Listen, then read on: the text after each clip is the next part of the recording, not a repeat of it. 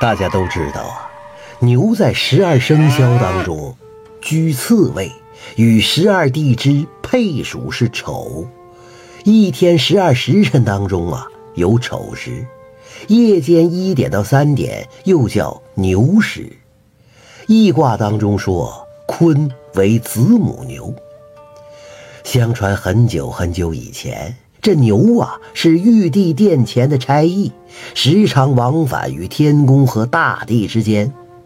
有一天呐，农夫托牛给玉帝传个口信说是人间寸草不生，大地光秃秃的，太难看了，请玉皇大帝带一点草籽儿到人间，把人间打扮的好看一些。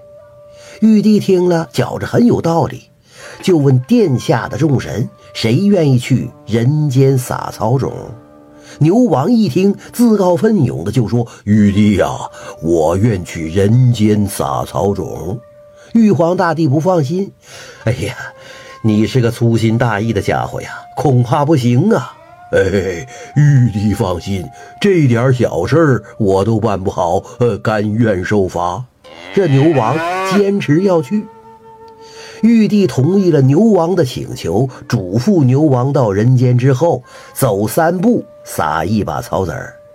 牛王带着草籽儿就走出天宫了，在跨出南天门的时候，不小心就摔了一跤。